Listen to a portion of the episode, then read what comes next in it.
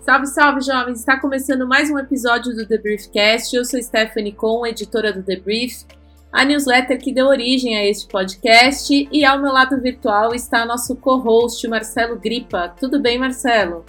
Fala, Esté, tudo bem? Oi, ouvintes jovens. Estamos aqui para mais uma rodada de comentários e informações sobre tecnologia e negócios. Vamos embora. Vamos aí. Marcelo, você já ouviu falar no conceito WhatsApp Factor? Não. Bom, vou te contar. Isso quer dizer que a ferramenta está muito presente no dia a dia dos brasileiros, assim, nas rotinas dos brasileiros, por isso que é meio que impossível uma marca não usar a plataforma para se comunicar com seus clientes. Por isso, nossa dica de hoje é do nosso parceiro do episódio Take Blip, uma plataforma que conecta empresas de qualquer tamanho ao WhatsApp.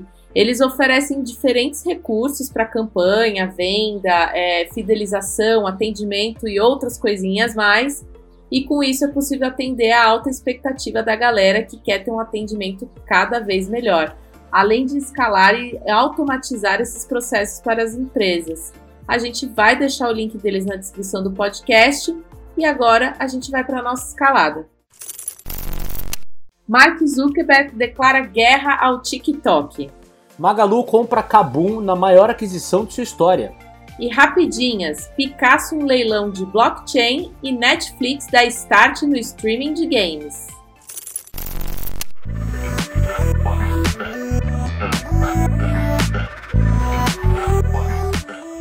Bom, vamos começar com a primeira notícia aí, que é o Mark Zuckerberg declarando oficialmente guerra ao TikTok. Na verdade, ele não falou nada assim especificamente do TikTok, mas ele anunciou nessa quarta-feira que vai investir mais de um bilhão de dólares para pagar os criadores de conteúdo no Facebook e no Instagram. E essa notícia é claramente um esforço para competir com o TikTok, que acabou de ultrapassar a marca de 3 bilhões de downloads. E isso faz do TikTok o primeiro aplicativo fora do ambiente Facebook a alcançar esse número de downloads. Esses números foram compartilhados pelo site de gestão de dados móveis Sensor Tower. É, e tem grana alta é, envolvida aí, porque o aplicativo já movimenta mais de 900 milhões de dólares, aproximadamente 4,5 bilhões de reais na conversão direta. Isso é falando de gastos pelo consumidor, né? No último trimestre de 2020, cresceu 2% e em 2021 teve um salto de 16%. Até o momento, esse foi o maior número registrado pela plataforma. E o TikTok ele já foi responsável por movimentar 2,5 bilhões de dólares em todo o mundo. Então, ultrapassar a marca de 1 bilhão de dólares é comum em aplicativos de jogos, mas em outros nichos é algo mais raro de acontecer. Apenas 16 aplicativos já chegaram a esse valor até hoje, Outros apps com números semelhantes ou maiores até que os do TikTok são velhos conhecidos de todo mundo: Tinder, Netflix, YouTube e Tencent Video.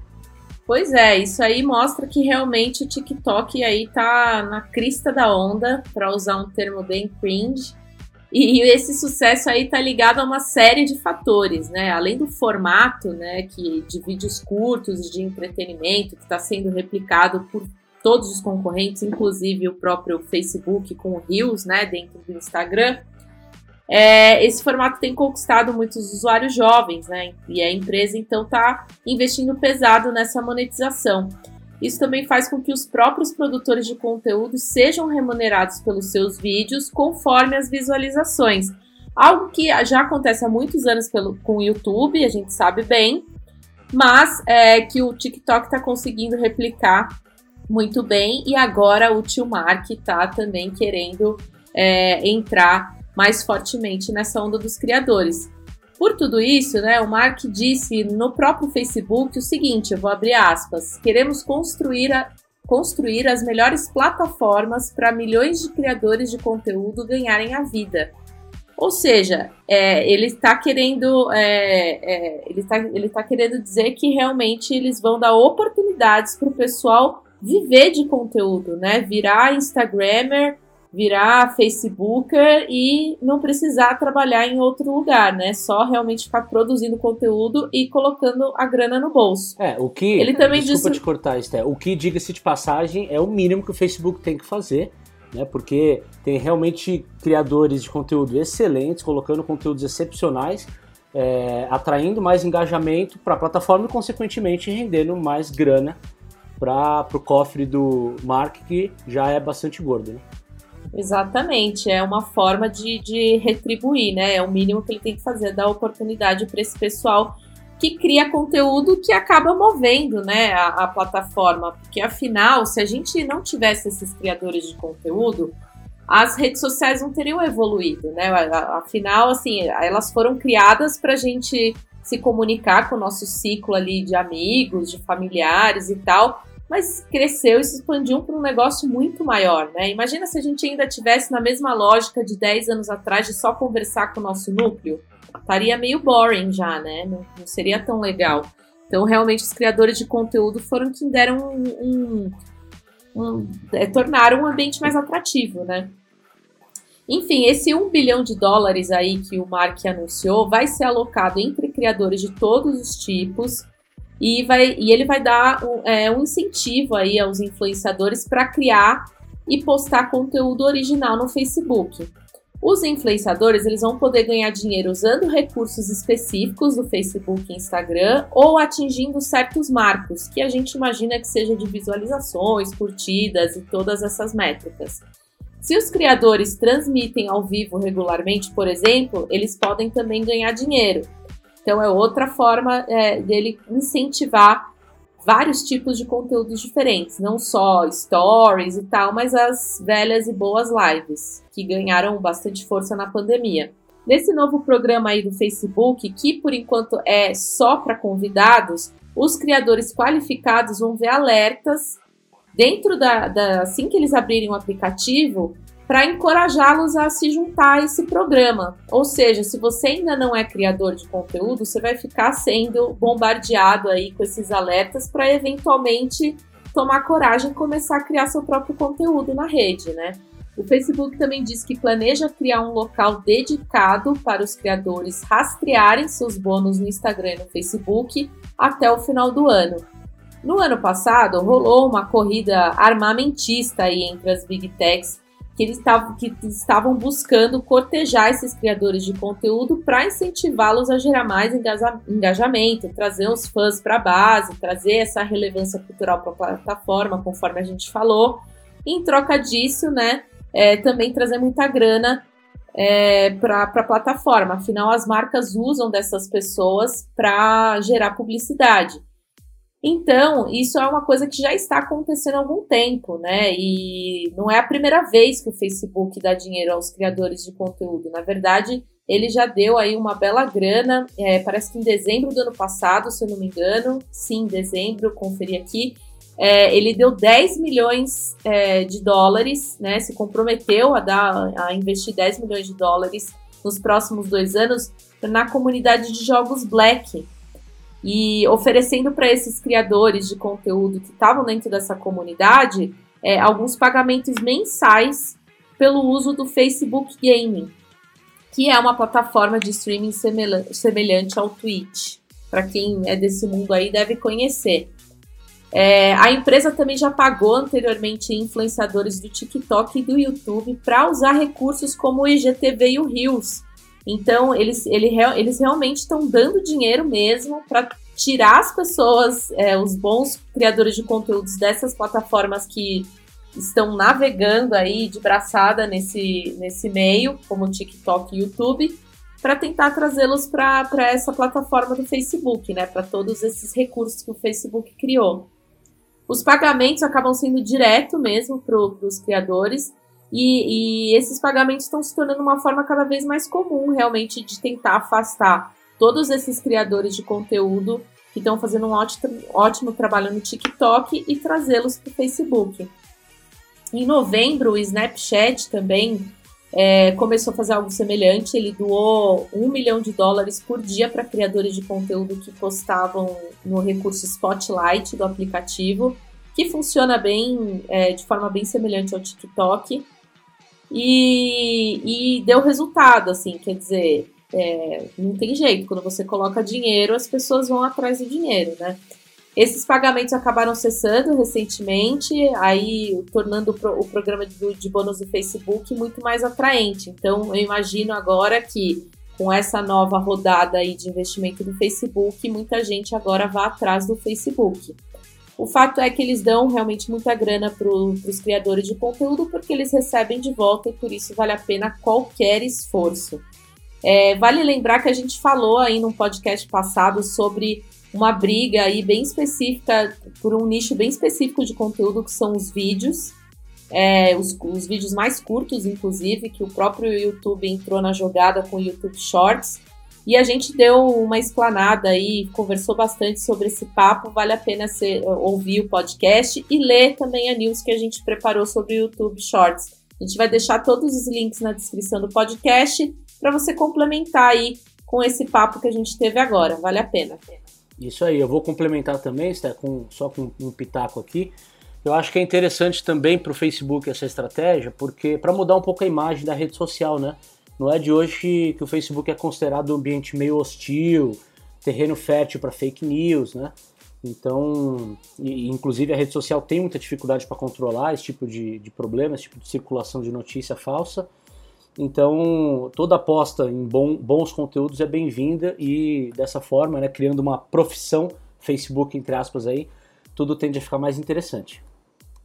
Sim, total razão. É, esse lance de, de, fake news e de discurso de ódio tal tá sempre muito ligado, né, ao Facebook. E, e talvez ele consiga mudar é, essa imagem que eles, que eles acabaram deixando no mercado, né? Mas é engraçado, sempre quando a gente pensa de Facebook, a gente separa muito o Facebook do Instagram. Parece que a gente não lembra, né, que o Instagram é do mesmo time, porque o Instagram tem essa parte de conteúdo, né, de criadores de conteúdo tão forte. É, tem, as pessoas são tão engajadas no, no Instagram e tem tanta gente ganhando dinheiro no Instagram que parece que não é da mesma plataforma, né? Não é do, do mesmo dono, mas na verdade é, né? É muito é, doido a minha isso. sensação como usuário é que o Facebook ele ficou meio que sem propósito de existir, sabe? Ele não tem um propósito claro, né? O, porque o WhatsApp tem um propósito claro, o Instagram tem um propósito claro, o YouTube tem um propósito claro. Agora o Facebook, acho que ele, ele, ele tá, assim, tá, tá com uma crise de identidade, é a minha impressão. Verdade, e já faz um tempo, né? Foi meio que quando eles começaram a investir muito no Instagram, foi meio que um tiro no pé, né? Porque muitas pessoas saíram do Facebook para ficar só no Instagram. Eu mesma não tenho mais conta no Facebook. É, o próprio The Brief não tem conta no, no, Facebook, só tem no Instagram. Então a gente vê que realmente o Facebook está sem propósito mesmo. É bom o Mark ir botando muita, muita grana aí na plataforma para ver se volta a reavivar esse lugar.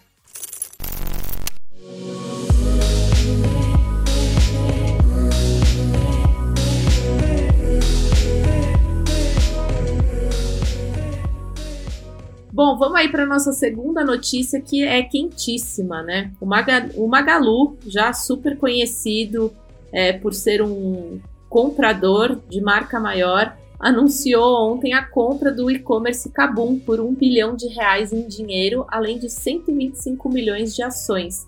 O valor pago tornou essa a maior aquisição da história da varejista. Depois da compra do Canaltech do Jovem Nerd, o interesse do Magalu é que daqui para frente eles ampliem ainda mais sua atuação junto ao público gamer, que corresponde à fatia de 95 milhões de brasileiros. O Kabum, para quem não sabe, é, realmente é muito focado no público gamer. Hoje eles têm 2 milhões de clientes ativos e mais de 20 mil produtos em sua plataforma, que inclui computador, periféricos e vários produtos para esse universo gamer. Ele também é um dos precursores em esportes eletrônicos no Brasil, foi responsável pela criação de uma das principais equipes de League of Legends do país. E em 2020, as vendas do Cabo mais que dobraram e cresceram 128%, obviamente por conta da pandemia, todo mundo jogando a valer em casa e comprando altas coisas para ficar ainda melhor nos games.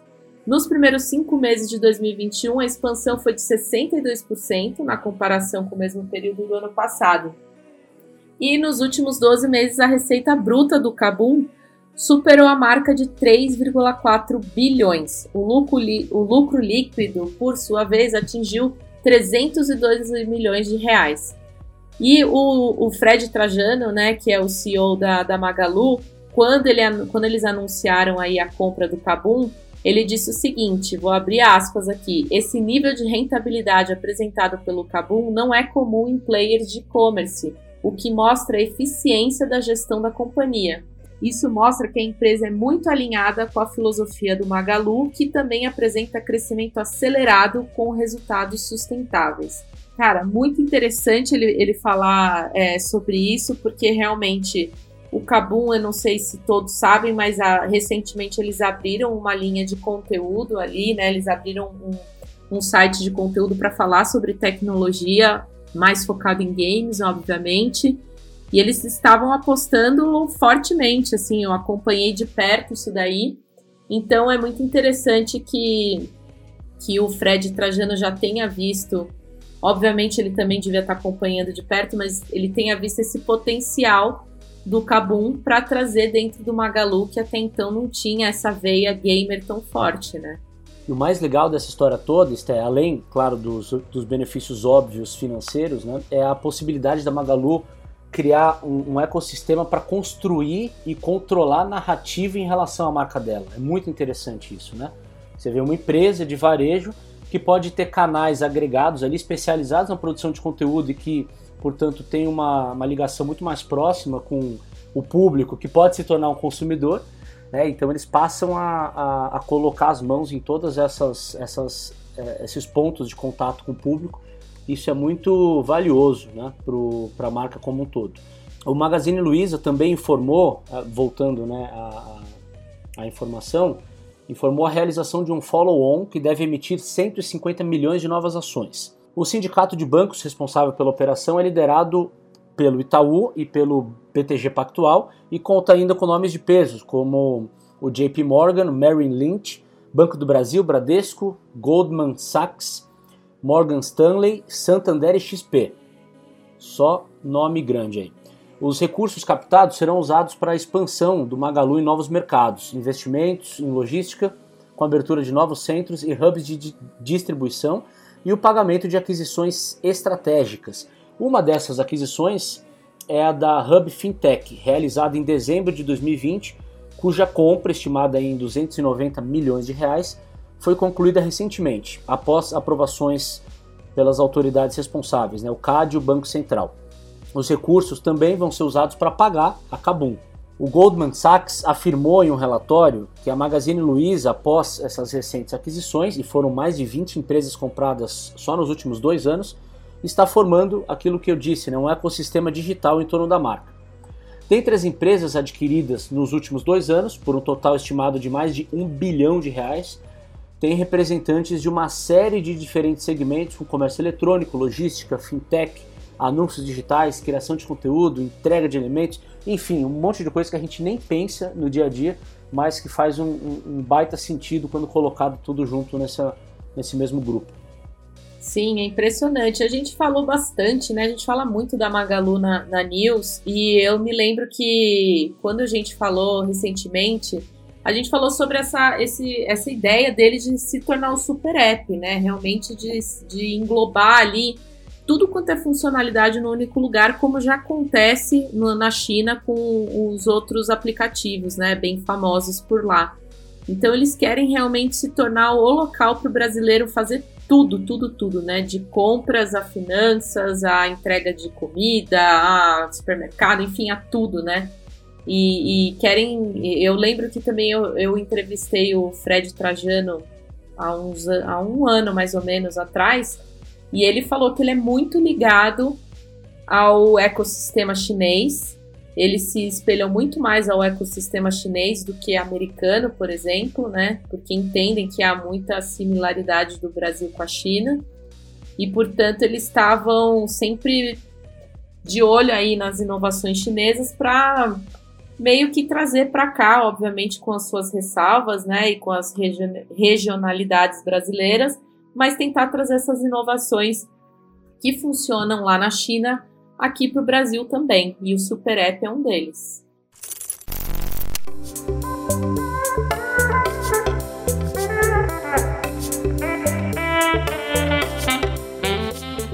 Bom, vamos para nossa sessão rapidinha? Ó, eu vou, vou começar contando aqui que é uma coisa muito legal. Os conhecedores de Pablo Picasso vão poder em breve ter ações de suas pinturas. Mas, infelizmente, isso não vai dar direito de ver a obra, que vai continuar trancada a sete chaves na Suíça.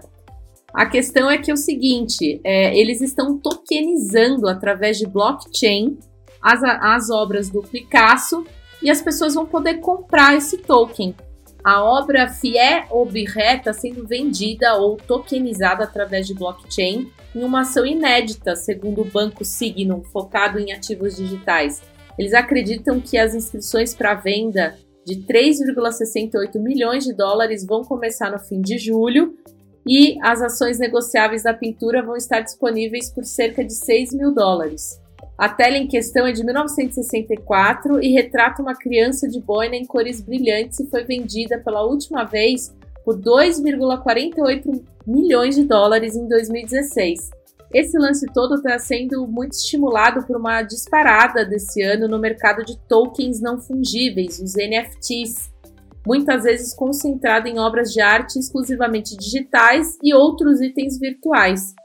A casa de leilões a casa de leilões Sotheby's, por exemplo, realizou uma venda de NFT de outra obra do pintor, do Picasso, em junho, por 3,12 milhões de dólares. A gente já falou bastante sobre NFTs por aqui também e na news, e a gente também vai deixar alguns links na descrição do podcast para você conhecer, caso você ainda não saiba do que se trata. Bom, vamos aqui para a nossa segunda rapidinha, que é, que é o seguinte: a Bloomberg News revelou essa semana que a Netflix contratou Mike Verdu para tocar a divisão de games na empresa. O Mike foi vice-presidente de realidade aumentada e conteúdo de realidade virtual do Facebook e agora reportará o diretor de operação Greg Peters. A gente falou recentemente no podcast sobre a entrada da Netflix nesse segmento e o anúncio reforça a ideia da empresa de buscar um espaço para além do streaming de conteúdo. Esse lance dos games surgiu pela primeira vez durante a conferência de jogos E3 em 2019, quando a empresa de streaming anunciou um jogo mobile baseado na franquia Stranger Things. Desde então, a Netflix tem sido discreta quanto aos seus planos para se inserir na indústria dos games. Mas em uma carta de 2019 enviada para acionistas da empresa, a Netflix nomeou o Battle Royale Fortnite como seu primeiro concorrente. E em maio de 2021, o The Information verificou que a plataforma de streaming procurava por um executivo para tocar uma área de games. Então, que comecem os jogos. Bom, é isso aí. Hoje a gente está super rapidinho aqui nas nossas notícias, então a gente já está chegando ao final de mais um episódio, mas antes a gente vai deixar a recomendação para o fim de semana. E eu já vou começar aqui dando minha recomendação que eu terminei de assistir ontem, que é Mare of Easttown, na HBO Max. É uma história incrível. Eu, eu, assim, eu vou falar a sinopse, vai parecer até meio manjada, mas é, a série ela traz tudo diferente. Assim, o roteiro é incrível, atuações incríveis, então deixa uma história aparentemente manjada em algo muito diferente. É a história de uma detetive de uma pequena cidade nos Estados Unidos que investiga um assassinato local e o desaparecimento também de outras meninas, enquanto sua vida está desmoronando, sua vida pessoal. Essa detetive é ninguém menos que Kate Winslet, que é a eterna musa aí do Titanic, mas que já fez coisas incríveis, uma atriz de peso maravilhosa, que assim ela dá todo o ar é, e toda a, a personalidade da Mare mesmo, que é o nome dela e que vale muito a pena, porque a série também trata de vários assuntos super tabus e super complicados de tratar de uma forma tão sutil, tão singela. Ela fala muito de. Ela trata sobre luto, sobre drogas nos Estados Unidos, principalmente entre os adolescentes, sobre gravidez na adolescência. Enfim, ela retrata de uma forma muito, muito real e sensível vários desses temas e vale super a pena ver. Se eu não me engano, a minissérie com a, com a Kate Winslet tá, em 16, tá com 16 indicações ao Emmy desse ano. Então, realmente é porque o negócio é bom demais, então vale a pena ver. São sete episódios só e eu tenho certeza que quando você der o play, você não vai mais conseguir parar de ver. Pois Esté, você sempre com indicações incríveis. eu sou a maior é, Você é uma seriadeira da trendsetter, você é história. uma trendsetter de seriados, assim, sabe? De cada 10 seriados que você recomenda, 8 eu nunca ouvi falar, incrível. Eu gosto muito, mas é um pecado, porque eu tô trocando livro por seriado, mas Ah, é isso. mas isso é é, um tema para pecado. próximo, um próximo podcast, né? Eu acho que eu sofro É. o mesmo problema também. Quem, quem não está sofrendo, né? Porque o problema é que o livro não dá para você acelerar a velocidade, né? Exato, exatamente. Bom, vamos lá. Minha dica é uma série também da Netflix, se chama Startup. Vamos lá. Qual é a história? A his- é a história de três pessoas completamente diferentes, de muitos mundos diferentes, de, de trajetórias completamente diferentes, e elas se unem por circunstâncias bizarras aí do destino e decidem montar uma startup com base numa ideia incrível, que é uma moeda digital, que se chama Gencoin.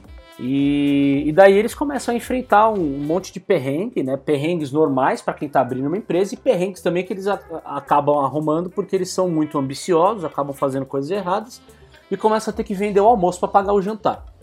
Então aí a coisa começa a ficar cabeluda, enfim, tem uma série de problemas envolvidos aí. Mas tem duas lições principais que essa série me mostra. Uma delas é a importância da diversidade, porque você, quando você você junta os três ali, um, um, um deles é um, é um haitiano negro que mora em Miami e sofre preconceito é, por, por ser do Haiti e também ser negro. E daí você tem também uma a personagem principal, que é uma que é um gênio da tecnologia, que é quem está por trás da criação mesmo da, da ideia. E você tem um terceiro cara, que é um cara que, que vem de uma família rica e tal, e, mas ele não tem assim uma habilidade muito muito clara, assim, você não consegue identificar. E ele tenta ser executivo, e aí ele acaba dando uns jeitinhos lá para se virar, enfim. Importância da diversidade, porque no final das contas eles acabam se dando bem e se complementam. E também os cuidados que você tem que tomar para você não ser sacaneado quando você decide montar uma empresa, tá? Então, acho que vale a pena por esses dois motivos. Olha que legal, eu vi lá na chamada no Netflix e pensei, ah, talvez seja interessante tal. Agora que você falou, eu vou começar a ver. Boa. Bom, é isso aí, gente. Com as recomendações dadas, todas as notícias também dadas. É, a gente, como comentou, vai deixar todos os links aqui na descrição do podcast. Mas vale ali os avisos que, para quem também não assina a News do The Brief, que é super complementar a esse podcast, é, você tem que assinar e a gente vai deixar o link na descrição do vídeo. E para quem perdeu as news da semana, quem já é assinante do The Brief e perdeu, corre lá na sua caixa de entrada porque a gente falou de coisas bem legais essa semana, como o mercado de cannabis medicinal, a ascensão dos táxis aéreos e dos serviços de assinaturas de carros, dos planos dos Estados Unidos para se tornar um país de energia limpa e da segunda fase do Open Banking, que acabou sendo adiada e que a gente comentou também no podcast passado. Enfim, tem muita coisa legal por lá. É, para seguir a gente no Twitter e no Instagram é só buscar por arroba TheBriefOficial. E para deixar feedback, perguntas, sugestões, é só enviar para newsletter arroba thebrief.com.br. Muito obrigada pela companhia, jovens. Obrigada pela parceria, Marcelo. Valeu! E até semana que vem, então, segunda-feira cedinho na sua caixa de e-mail e na sexta-feira a partir das duas da tarde por aqui. Falou, Briefers. Tchau, tchau. Tchau!